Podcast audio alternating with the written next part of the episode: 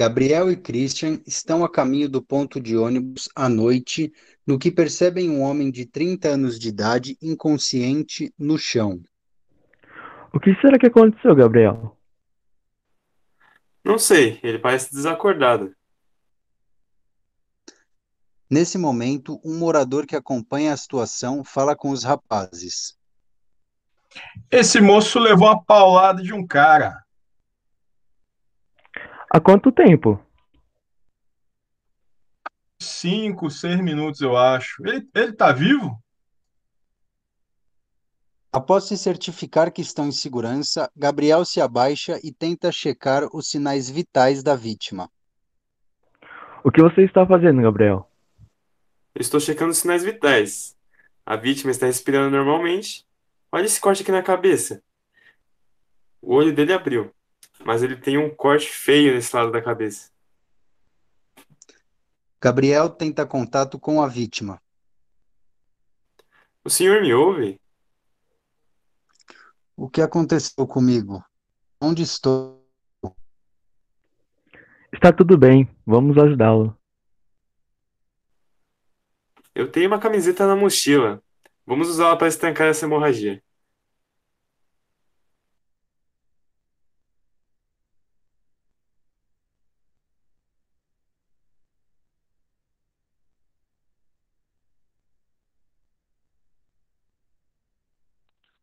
Que está acontecendo?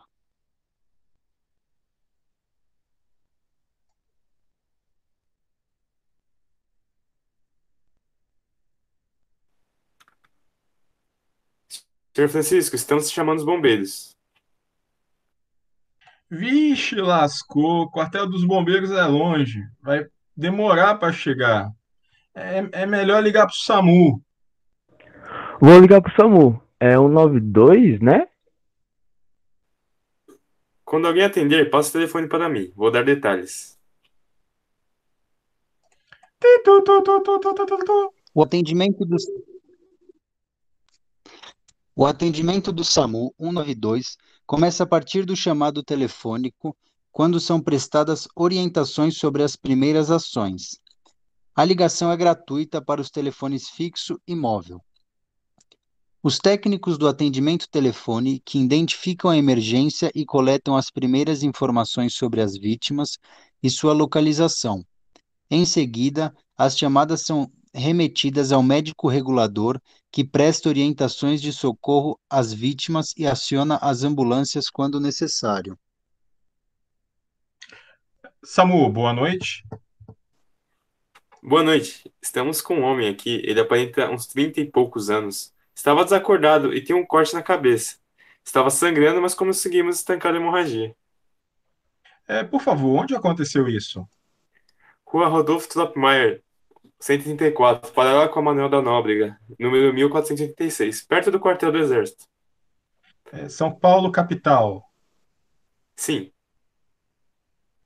É somente uma vítima? sim, A vítima está respirando? Sim. A, a vítima está consciente? Está acordada? No momento, sim. É, vamos transferir sua ligação para um médico regulador. Tu, tu, tu, tu, tu. Boa noite, senhor Gabriel. O senhor está aí? Sim. Boa noite. O paciente está respirando, certo? Ele ainda está acordado? A vítima está acordada. A hemorragia está sendo controlada no momento. A frequência cardíaca é é de 120 batimentos por minuto. A sua pele é quente, rosada e apresenta boa perfusão. Perfusão é o mecanismo que bombeia sangue nos pulmões. O sangue oxigenado circula por meio das veias pulmonares, indo dos pulmões ao lado esquerdo do coração, que fará o bombeamento para o resto do corpo. Nossa, quantos detalhes! Você é profissional da saúde? Sou estudante de medicina. Muito bom. Estamos mandando uma ambulância para atendê-lo. Já deve estar chegando. Obrigado. Oito minutos depois, a ambulância se aproxima do local e Christian sinaliza para o motorista o local onde está o paciente. É aqui. A ambulância estaciona e sai o socorrista.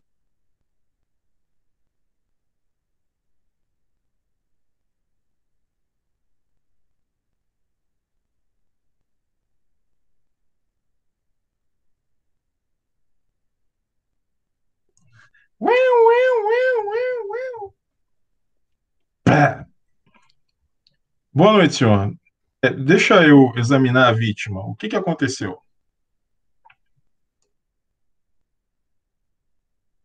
O homem abre os olhos espontaneamente e obedece ao comando do socorrista. No entanto, não se lembra dos eventos que levaram ao ataque. É, Senhor, senhor, você se lembra o que que aconteceu? Não, não, eu não sei, eu não sei.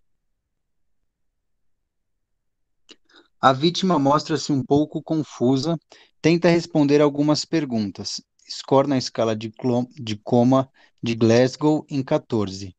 A escala de coma de Glasgow é um método para definir o estado neurológico de pacientes com uma lesão cerebral aguda, analisando seu nível de consciência. Esse importante recurso é muito utilizado por profissionais de saúde logo após o trauma, auxiliando no prognóstico da vítima e na prevenção de eventuais sequelas. Essa proposta de classificação foi publicada em 1974 na revista Lancet. Serve para avaliar a profundidade do dano neurológico quanto à duração clínica de inconsciência e coma. A escala considera três fatores principais e determina uma pontuação de acordo com o nível de consciência apontado em cada um desses casos, espontaneamente ou através de estímulo.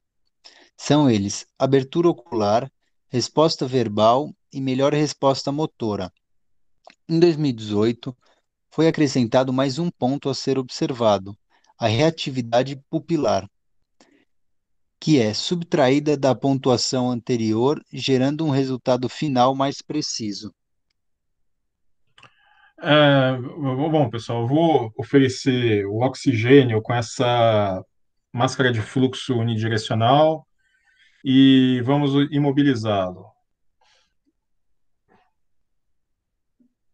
Durante a imobilização da coluna, ele passa falar palavras incompreensíveis e, agora, sobe os olhos e retrai os membros em resposta aos estímulos dolorosos. Score na escala de coma de Glasgow de 9.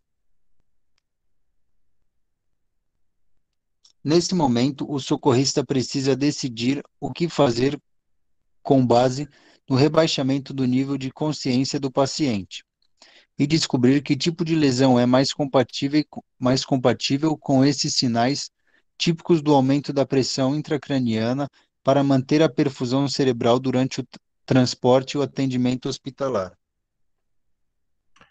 Acho que o quadro dele está piorando. É, obrigado por ajudar essa pessoa. Estamos levando para o hospital.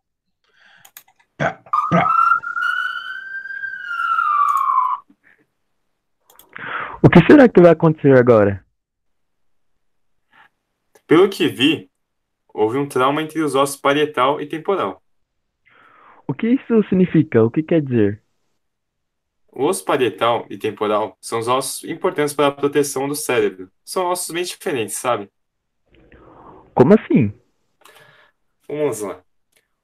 Os ossos parietais são, são um par de ossos nominares, curvos e achatados, que ocupam a parte lateral e superior da calota craniana.